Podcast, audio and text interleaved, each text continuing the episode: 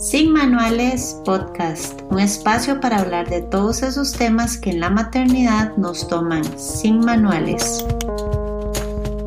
Hola y bienvenidas a un episodio más de Sin Manuales Podcast. Hoy estoy por aquí en mi episodio número 27 con la mamá Carla Rojas. Carla es vecina Heredia, nació en San José, creció en Pavas junto a sus papás, es la menor de tres hermanas Estudió mercadeo de profesión, pero ha trabajado en los últimos 14 años en recursos humanos. Le encanta el arte, es buena con las manualidades. Eh, esposa, mamá de Emma de 6 años y Samuel de un año y dos meses. Se considera una persona sociable y empática. Eh, Carla, de hecho, eh, nos conocimos por Instagram. La historia me cautivó y bueno, me hace muy feliz tenerla por aquí. Bienvenida, Carla. Gracias, Gaby. Un placer estar por acá. No, el placer es nuestro.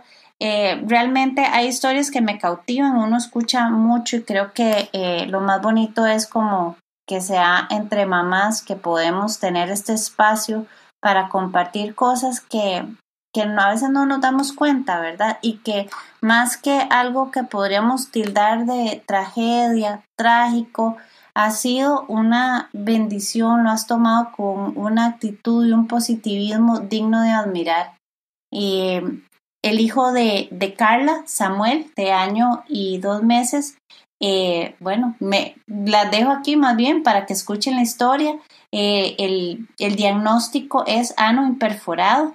Yo, al menos, nunca lo había escuchado, entonces fue como, como aprender ella es eh, apasionada del tema, ¿verdad? Y lo cuenta como una experta, como una doctora y como digo, siendo algo que realmente cambia la vida y difícil, lo ha tomado con una actitud admirable. Entonces, Carla, te dejo para que este sea un episodio en que nos cuente la historia de Samuel y cómo realmente tu empeño, tu motivación ha sacado adelante eh, a ese pequeñín tan guapo que después ven en una foto. Ahí les dejo todo en el post. Sí, Gaby, en realidad hay un, yo hace poco hice un post que decía, eh, justo cuando cumplió el añito, cuando le pudimos tomar las fotos del añito, hay un diagnóstico, hay un antes y un después de un diagnóstico. Siempre hay un antes y un después de ser mamá. Eh, yo sé que todas se identifican con eso, pero cuando hay un diagnóstico de por medio, la vida nos cambia, o al menos ese fue eh, mi caso, ¿verdad?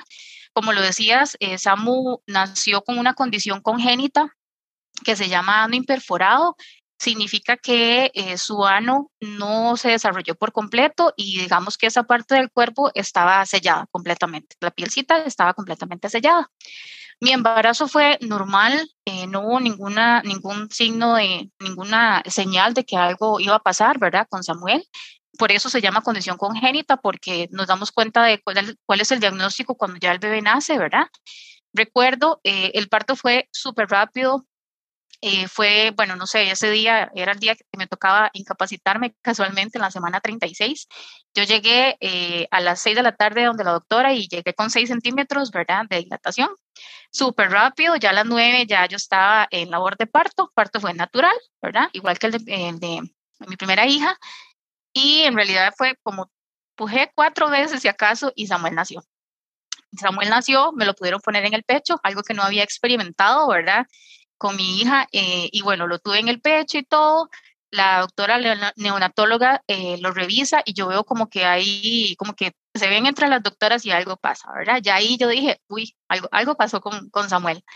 Se acerca la doctora y me dice, eh, mamá, Samuel nació, Samuel tiene un ano imperforado. Y yo no sabía que era un ano imperforado, nunca había escuchado de que un niño no tenga el ano, ¿verdad? Entonces me dice, tenemos que trasladarlo al hospital de niños. Eso fue un miércoles a las 9 de la noche y Samuel es, trasladado al hospital de niños el día siguiente a las 7 de la mañana.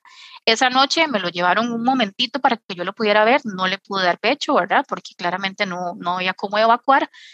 Gracias a Dios, digo yo, eh, no estaba a término y entonces no iba a ser su primera caquita, ¿verdad? Tan, tan rápido. Entonces eh, se lo llevan a, cuidados intensivos y ahí pasa la noche y ya lo trasladan al hospital de niños a las 7 de la mañana. Yo en el momento dije, ok, lo van a trasladar al hospital de niños en, mi ignorancia, ¿verdad? Porque uno es ignorante en el tema. Yo dije, le van a hacer el huequito listo, ya ahí queda, ¿verdad? El ano formado.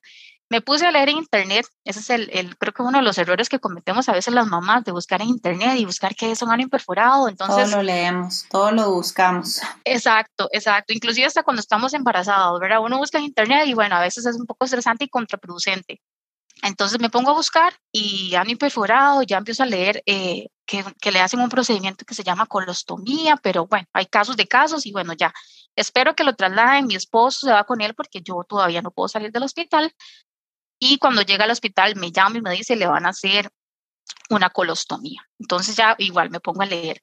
La colostomía se la van a hacer y bueno, Samuel entra a cirugía a las 12 del día, el jueves, y eh, dura aproximadamente, que yo recuerde, unas 5 horas en cirugía. Entonces, ¿qué pasa? Le tienen que practicar una colostomía. Una colostomía viene de, de de una palabra y se lo voy a explicar en palabras cristianas, ¿verdad? Desde mi experiencia, le hacen una ostomía, que es un orificio en el cuerpo, en el caso de él se le hace en su pancita, por ahí le extraen una parte del colon, el colon lo que hacen es que lo cortan, lo sacan eh, por la pancita y le ponen la famosa bolsita. Quizás hemos escuchado el término en, personas adultas que usan bolsita para poder eh, hacer sus heces, ¿verdad? Le ponen la bolsita, le hacen una placa la otra parte del intestino no se sabe dónde termina. Esa es una condición de ano imperforado, que hubo una malformación en el proceso de cuando estuvo en la pancita y no se terminó de formar el ano, entonces no sabíamos en ese momento, no sabemos dónde terminó el ano y es que es la parte final del colon, ¿verdad? Entonces, ¿qué hacen los doctores? Es un procedimiento, es un procedimiento que salva vidas, la bolsita que salva vidas, eh, donde le ponen la bolsita para que ya él pueda hacer eh, su cajita. Eso pasó el, el jueves. Yo salgo del hospital a mediodía y directamente al hospital de niños. Ahí no había dolor, ahí no había recuperación, ¿verdad? Olvídese de que estás recién mejorada. Increíble, sí. Exacto. Entonces yo eh, me voy al hospital de niños y ya ahí me quedo con mi esposo. Él sale de cirugía y ya la, la doctora sale. No, y no se me olvida cuando la cirujana llega y me dice, mamá, eh, ya operamos a Samuel, Samuel está bien, eh, pero Samuel aquí puede quedarse unos seis meses.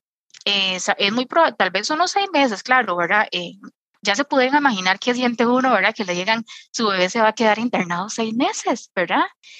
Lo pasan a cuidados intensivos y ahí con todas sus mangueras, respiradores, tienen que ponerle una sonda por la boca porque hay que sacar todo, todo lo aparte de su estómago, todos los líquidos tienen que salir por una manguerita por la boca.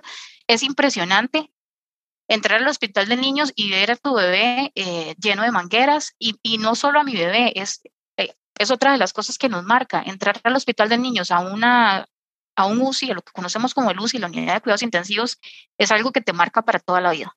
¿Verdad? Porque ves bebés prematuros, ves bebés con otras condiciones, eh, ves muchísimos casos, ves tantos casos que uno dice, el mío tiene no tiene nada, o sea, es algo mínimo lo que tiene mi hijo, ¿verdad? Entonces, desde ese momento, Gaby, eh, yo tomé el, podría decir que tomé la decisión de ver este, diagnóstico desde el día uno con otros ojos, de decir, ok, estamos aquí, eso, aquí hay un propósito, ¿verdad? Y ese es el mensaje que yo quiero, que yo quiero dejar. Aquí hay un propósito.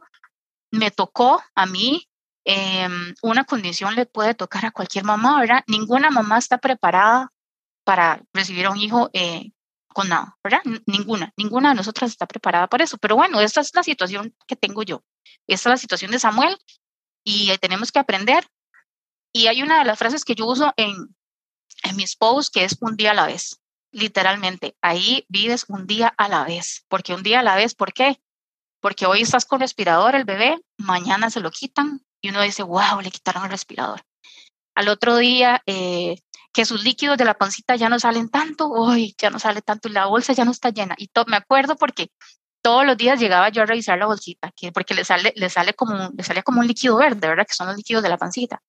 Y yo decía, ay, la bolsita, llegaba a revisarla. Ay, que la manguerita que tenía puesta. Cada cosita, cada día, ¿verdad? Es como, hoy, ¿verdad? Hoy, hoy, está, hoy está así. Llama uno a la familia, mira, hoy le quitaron tal manguera ya hoy está con otra cosa, ¿verdad? Ya hoy lo pasaron de cama, ya no está con la incubadora. Entonces, es un día a la vez, ¿verdad? Como tenemos que vivir esto, y no solo cuando tenemos un diagnóstico, yo creo que es una lección de vida el decir, es hoy, es el presente, mi bebé está bien y, tenemos que vivirlo, tenemos que disfrutar el presente.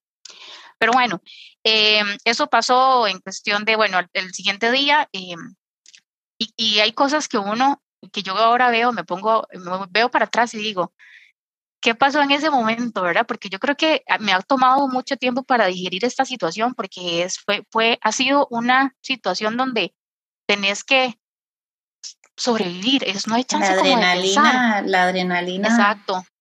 Es, increíble como, como Dios nos da esta capacidad de, vamos, hay, hay que echar para adelante, ¿verdad? Entonces, em, yo veo ahora para atrás y yo digo, ay, ¿verdad? Todo el, proceso, em, llegar, salir del hospital y no poder llevarme a mi hijo. Y era algo que, que conversaba con, con algunas mamás, ¿verdad? Que, que ya he conocido a través de este proceso y, una mamá, mamás, unas mamás primerizas y me decían, es que yo he soñado, yo anhelaba con salir con mi bebé al hospital, ¿verdad? Claro, yo tenía ese sueño. es el yo sueño de todas.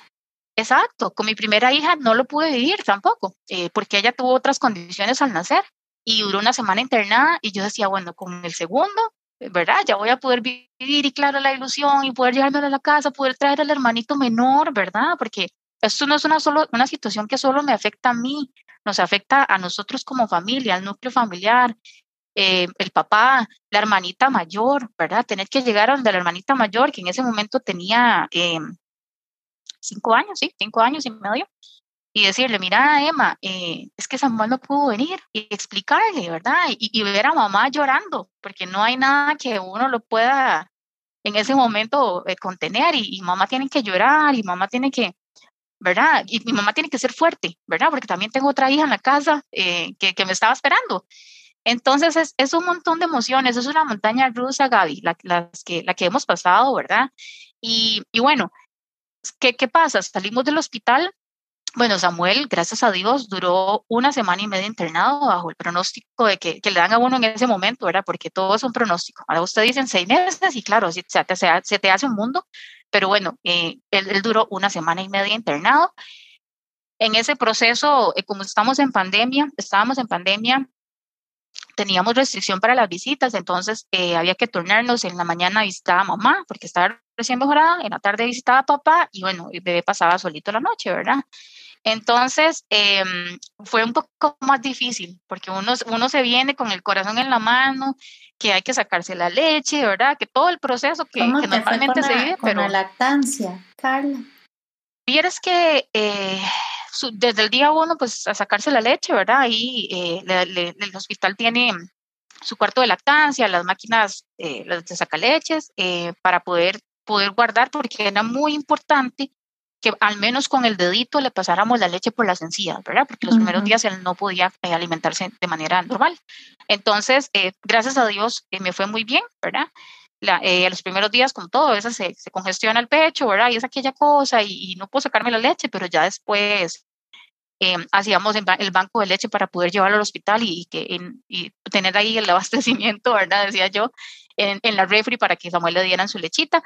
Hasta la fecha Samuel se alimenta solo con el pecho. Em, y bueno, esa es otra de las cosas. Por eso yo digo que en esta vida todo tiene un propósito. Samuel nunca agarró el chupón, agarró el chupón solamente en el hospital. Salió del hospital, conoció la, la TT, le decimos en la casa, conoció la TT y la TT y la TT, ya no había chupón de ninguna marca, de ninguna forma que pudiera tomar.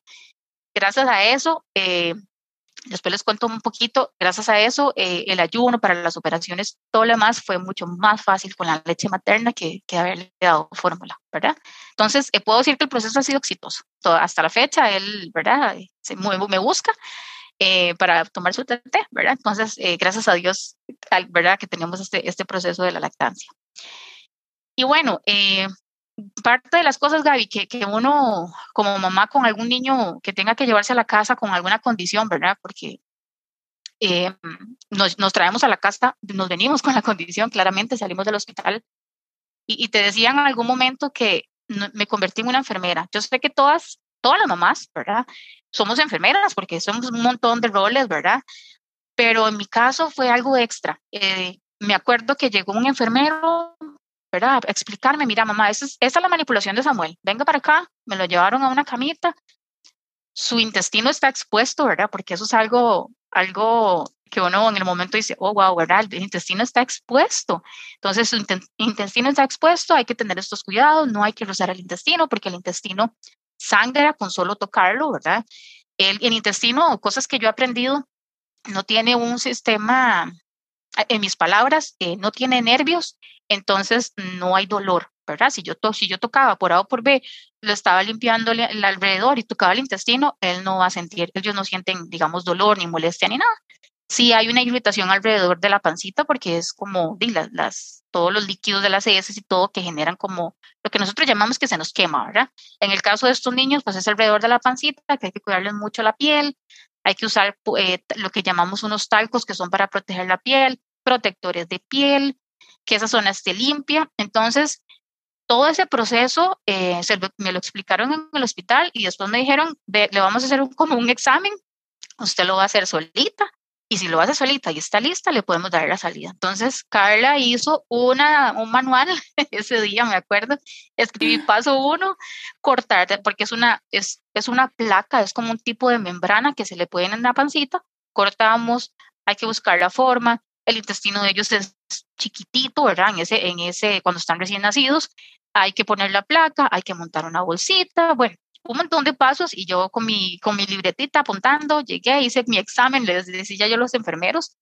y bueno, nos dieron la salida, entonces nos venimos a la casa y, ese procedimiento había, había que hacerlo cada, de día por medio cada dos días. Entonces, los primeros meses bien, porque uno está en periodo, eh, perdón, en el periodo de, de la eh, incapacidad, no, es la licencia, porque no es una incapacidad, la licencia de maternidad y todo bien en la casa y claro, la manipulación, yo, yo trabajo, ¿verdad? Entonces eh, ya empieza uno a pensar, ¿qué va a pasar?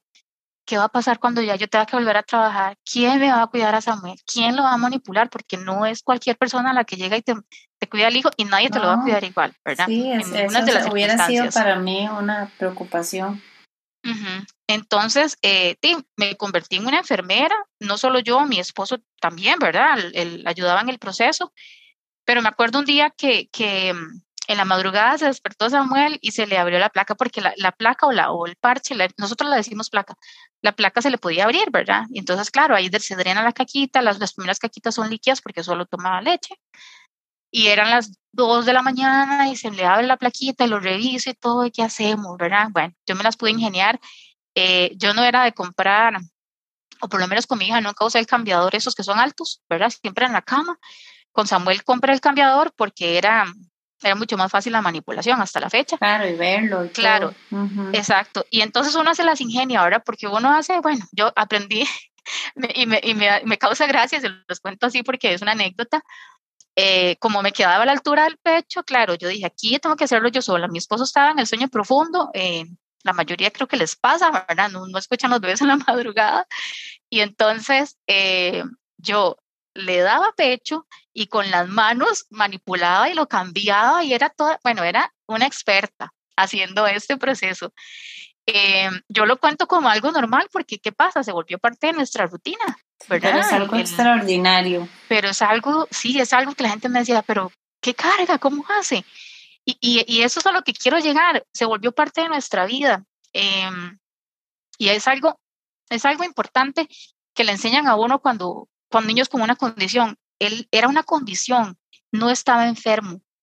Yo no veía a Samuel con ojos de que, ay, pobrecito, mi chiquito, eh, que tiene esto. No, o sea, su desarrollo normal, bueno, no les mencioné al principio, parte de la malformación de ano imperforado, eh, Samuel tuvo también unas hemivértebras, ¿verdad? Eso significa que eh, algunas vértebras no se formaron al 100%, entonces em, también había que cuidarle su parte de la columna, ¿verdad? Eh, revisar todo eso, entonces al final, pero su desarrollo era normal, ¿verdad? Las placas salieron bien, los ultrasonidos, ¿verdad? Porque les hacen todos los exámenes a Dios y por haber en el hospital de niños, y entonces era una condición, no estaba enfermo.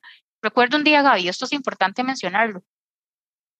Eh, Samuel salió del hospital y a la semana siguiente tenía ya su revisión de la colostomía para ver si en la casa lo estábamos haciendo bien. Y entonces yo llegué, eh, en ese momento no sabía que él no iba a querer chupón, ¿verdad? Pero entonces yo estaba preocupada que si le podía dar tal comida, bueno, comida no, la leche, la fórmula. Entonces llegué al hospital, lo revisaron y una cirujana eh, me, me, vio me dice, mamá, tranquila, ya ya me contó que ella estudió cirugía porque su hermano había sido, un niño, había sido un niño con un imperforado y se recuperó. Esa es una condición eh, que se puede reversar. Y, y, ya, ¿verdad? Yo salí del consultorio y me devuelvo a preguntarle, mira, doctora, es que eh, le puedo dar leche, le puedo... Y me agarra de los brazos y me, y, y me acerca a ella, ¿verdad? Con una fuerza y me dice, mamá, disfrútelo, ¿verdad? Y ella seguro me vio muy tensa porque con aquel miedo y iba por hacer esto. Y entonces, pero nunca se me va a olvidar y, y, todavía me acuerdo cuando de la fuerza con la que ella me agarró y me dijo, mamá, disfrútelo, ¿verdad? En ese momento yo Respiro. Ah. Yo respiré y me dice, disfrútelo, porque fue, me lo dijo con una, con una fuerza que me caló hasta convicción. la fecha. Exacto, con una convicción que yo digo, y, y esto no aplica solo para Samuel, aplica para todos los niños, ¿verdad? Porque a veces estamos en este trajín, en esta pensadera, en que qué va a pasar, y, y es algo que también yo he aprendido, que tengo muchas lecciones para compartir, la paciencia, no tenemos el control de las cosas, Gaby, no, o sea, no hay control. A veces uno cree que, que puedo hacer esto y que lo otro, y entonces voy a pensar que mañana, que los chiquillos, que en la escuela. No, o sea, no. Vivamos el presente, disfrutemos el proceso, disfrutemos los detalles, vivamos un día a la vez, un día a la vez, porque es lo que tenemos. Yo no puedo pensar si mañana, no sé, ¿verdad? No sabemos si vamos a despertar, así es la realidad de la vida, ¿verdad? Entonces, de verdad, disfrutemos a los hijos, estemos presentes. Yo sé que ahora la vida nos envuelve mucho con, con tema de tecnología, con el trabajo, eh, con muchas cosas, pero, pero tenemos que estar presentes. Entonces yo creo que... Eh, situación, de verdad, sí, qué lindo mensaje, sí, definitivamente. Sí. Este proceso para mí ha sido muy liberador y se los cuento de verdad porque ese es mi mensaje, es un proceso liberador de yo decidí tomarlo desde el punto de vista eh, positivo y, posit y, yo sé que positivo suena como fácil decirlo y no es que hay felicidad completa, ¿verdad? Porque, ay, sí, yo soy, ¿verdad? Positiva, positiva. No, no, o sea, tengo que vivir el proceso, tengo que aceptar las cosas como son, eh, llegar al hospital y que te digan, mira, mamá, esto, hay una lista de espera, porque esa es la realidad, hay una lista de espera muy grande de, y eso puede tomar cuatro años. En ese momento uno dice, ok, no, hay nada más que yo pueda hacer y llegar al hospital. La lista de espera era para que lo operaran, ¿cierto? La, ajá, la lista de espera era para que los, lo operaran. Actualmente hay una cantidad de niños eh, con una lista gigante, o sea, hay una lista de espera, hay muchos niños esperando por cirugía, dentro de esas están las, las, las de ano imperforado. ¿Qué, ¿Cuáles son, ¿Qué es lo que sigue? De cuando, de, después de un diagnóstico de ano imperforado, reconstrucción del ano, ¿verdad? Tienen que hacerle ciertos exámenes para ver dónde terminó esa parte del intestino, hacer la reconstrucción, y meses después o un tiempo después eh, ya poder cerrar la colostomía, poder conectarlo y que ya el funcionamiento del intestino, el colon, sea el, el correcto. Nosotros tuvimos la bendición eh, de poder hacer estas operaciones a Samuel. A Samuel se le realizó la operación, la primera reconstrucción del ano fue en enero. Las operaciones han sido exitosas. Eh, esa fue su segunda cirugía cuando, cuando tenía como unos siete meses, creo, siete, ocho meses. Em, y luego eh, se le hizo el cierre de su colostomía eh, el pasado 25 de junio. Tuvimos la oportunidad de hacerlo a través de, pues, de un seguro, ¿verdad? Que, que teníamos, que tenemos con, que tengo yo en, en donde, el lugar donde trabajo. Y mm, no puedo pedirle más a Dios. Obviamente hay muchas, hay muchos esfuerzos de por medio. Creo que cuando nosotros, bueno, por los hijos nosotras hacemos lo que sea, ¿verdad? Y, y hay muchos esfuerzos de por medio, pero también pienso en las personas que actualmente y en las que todavía tienen niños con 3, 4 años que están esperando, que cuando uno llega al hospital, Gaby, eh, nadie te dice qué va a pasar, qué vas a vivir después de un diagnóstico de ano imperforado. Gracias a la página eh, que yo creé, porque el objetivo era como de compartir cosas de mamá, al final yo quería dar el mensaje y compartir un poco la historia porque yo no tuve eso y muchas mamás que conozco no tuve ese acompañamiento de decir, mira, mamá, esto es lo que sigue, vas a vivir con una bolsita por este tiempo, por X tiempo, por el tiempo que sea. Unas vivimos el, el, tiempo corto con la bolsita, pero hay muchas mamás que, que viven de actualmente, niños de 3, tres años, 4 años con la bolsita, pero un acompañamiento y otra mamá que te diga, mira, yo te entiendo, yo viví por lo mismo, pasé por lo mismo. Entonces, a raíz de esta, de esta página, he conocido eh, mamás, no solo en Costa Rica, hay una mamá en Venezuela y otra mamá en España que cada vez que alguna publicación, cuando encontraron la página, me escribieron, hola, ¿cómo estás? Qué bueno eh, encontrarte porque mi hijo tiene lo mismo y me siento acompañada. El primer mensaje que yo recibí para mí fue gratificante porque yo dije, wow, ya logré, ese era mi propósito, ¿verdad? Que, la, que otras mamás se sintieran acompañadas y decir, aquí estamos, ¿verdad? Somos una comunidad pequeña. Quizás hay un montón afuera que todavía no he conocido. Conocí otras mamás acá en el país, ya nos conocimos en persona y el día que nos vimos, nos dimos este abrazo tan profundo de, de que esto fue lo que nos unió, los, los bebés ostomizados nos unieron y nos abrazamos y, y entonces somos una, una pequeña comunidad estamos en contacto y, hay una, una de las mamás tiene una, una beba de, de seis meses, está pasando por el proceso y, y yo aquí hago mis, le hacía mis tutoriales y levantaba el video, yo mira, aquí está el video de cómo hacía esto, estos son los tips, y ella me decía, gracias, gracias porque de verdad puedo hablar con alguien que me entiende, porque yo tuve amigas que en el, en el mismo periodo tuvieron bebés, ¿verdad? Como, como de la edad de Samuel, pero no me podían entender. Y entonces es como encontrar, ay, encontré a alguien que de verdad está viviendo lo mismo. Y hasta nos, hasta nos reímos de algunas anécdotas, ¿verdad? De que la bolsita se abrió, de que hicimos tal cosa. O por ejemplo, llevamos a Samuel a la piscina, a la playa, y esta mamá de que tiene la bebé de seis meses me dijo, ay, yo vi, yo vi que Samuel fue a la playa y nos animamos a ir, ¿verdad? Porque, porque Gaby, uno, uno cuando esto pasa, está como en pausa. un, temor de, de, no saber, menos sin una guía, sin un acompañamiento y uno, eh, pues, como mamá, ¿verdad? Siempre tratando de protegerlos y a veces más de la cuenta. Eh, yo me imagino las precauciones que, que, que, se tienen que tomar. Pensar que, es, que una infección o que, o que a algo se le puede meter, inclusive la arena yo, yo me imagino que eh, dar el paso de y que uno salía, las pequeñas cosas es un gran paso. Uno sale, a uno le dan muchos materiales, ¿verdad? Que es, también el, el, hospital de niños en eso, bueno, es, una bendición. O sea, repito, yo sé que es, todo ha sido bendiciones. Eh, te dan un bastante material para poder eh, pasar los meses que, que se calculan con el material y entonces uno va a la playa con aquel montón de cosas, ¿verdad? Hay que la bolsa, la placa, que se abre el calor, que no sé cómo le va a ir con el calor, que eso, que si se le abre la bolsa, que si se llenó de arena, pero al final uno, uno se vuelve experto y, y, pero ¿qué pasa? Que con la experiencia mía del poder compartirlo, otras mamás pueden ver y decir, mira, sí podemos hacerlo y, y al final se dan cuenta de que de que son niños que pueden tener un desarrollo normal, simplemente eh, tenemos este estado temporal de la, de la bolsita y, y, no va a pasar nada, digamos, y, el que te diga, mira, tranquila, esto, esto no, no, es, no es tan grave como uno se lo imagina, ya, es, ya eso ayuda y es gratificante. Entonces, han sido bonitas experiencias. Eh, como te digo, yo decidí tomarlo desde el punto de vista eh, como un aprendizaje. Ha sido una lección de vida para mí, para las personas que me rodean. Cuando yo, ah, y he tenido la oportunidad de contarle a la gente cuando veces, ¿verdad? Me llegan y me cuentan que pasa tal cosa, yo le digo, mira, te voy a contar mi experiencia.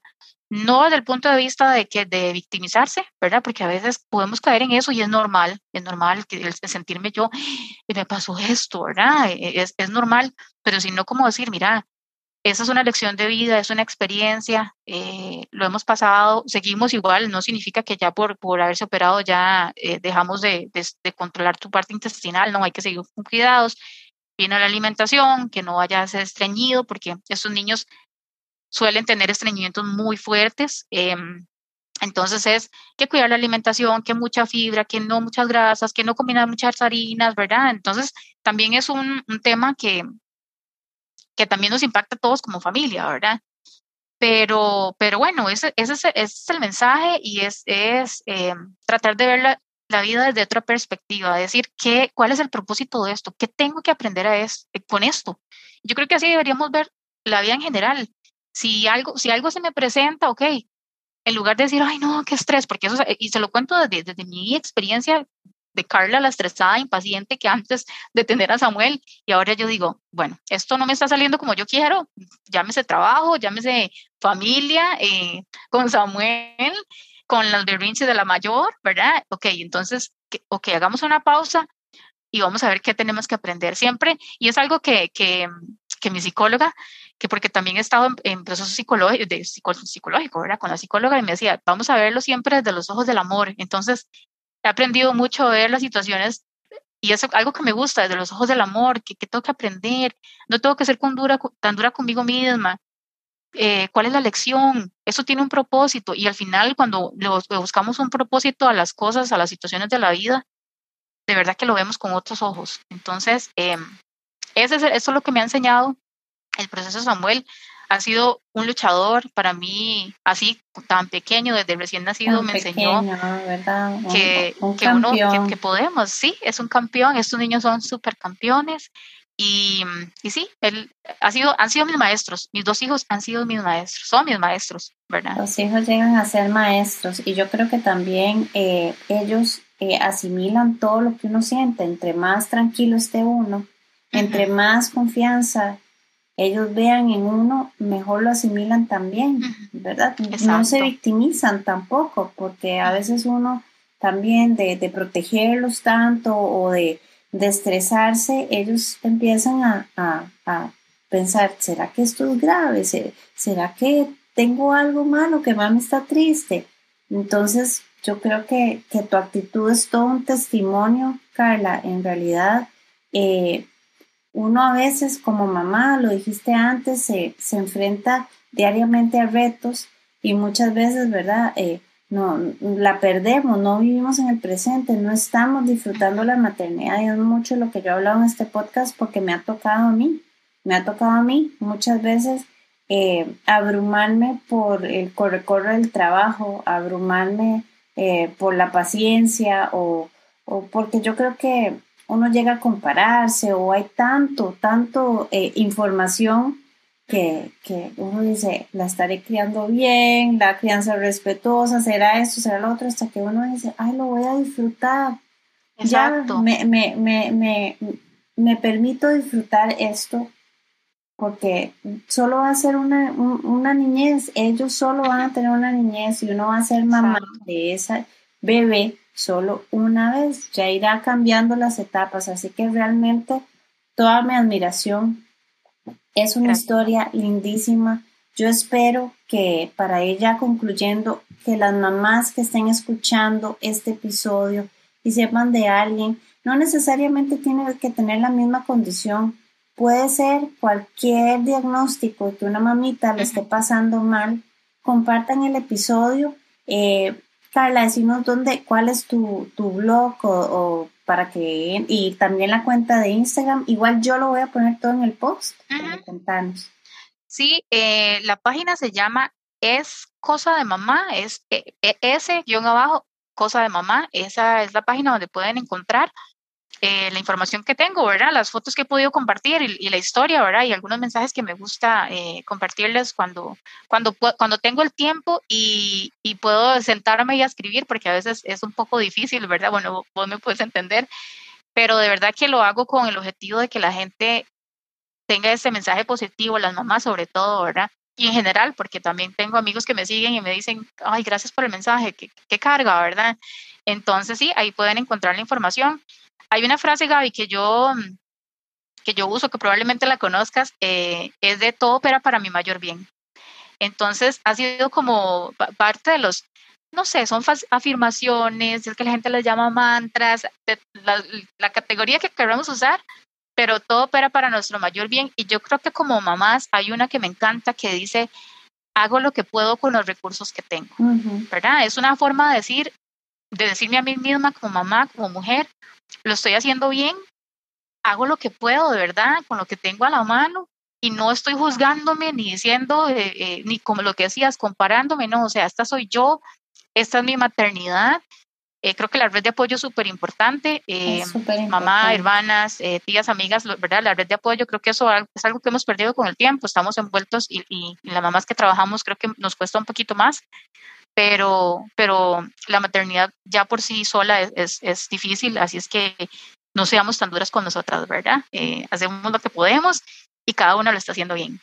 Y esto también pasará, Y eso también pasará. Esto es, temporal, esto Cuando pasará. estoy en medio de un berrinche o, o tal vez abrumada, siempre digo, esto también pasará. Eh, y pasa muy rápido, ¿verdad? A veces los días se hacen larguísimos, pero los años son muy cortos y creo que donde uno piensa en eso y vive el día a día, eh, todo cambia. Y uno dice, esto también pasará, me lo tengo que recordar, porque hay momentos en que sí el cansancio gana, pero, claro. pero de verdad que, vale más como todo lo que aportan estos grandes maestros, eh, sin duda. Y, de verdad me ha encantado. Que, yo creo que para mí, mi podcast, como te lo decía ahora, es un podcast casero, es un podcast de mamás hablando de temas de mamás.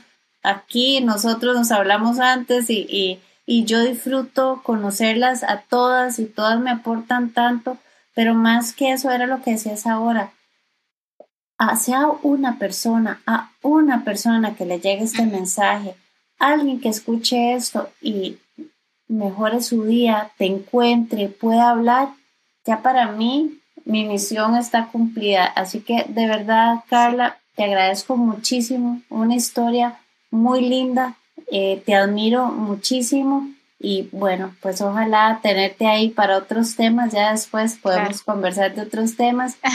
Con todo Muchísimas gracias. Ahí después les dejo en el post eh, la foto de Samuel y la información de, la página de Carla. Eh, muchas gracias por siempre estar eh, aquí presentes escuchándome. Si saben de alguna mamita que necesita escuchar este episodio, no duden en compartirlo. Si les gusta, déjenme sus comentarios. Y bueno, me despido, buenas noches y nos escuchamos en el próximo episodio. Muchas gracias, Carla. Gracias a vos, Gaby. Buenas noches.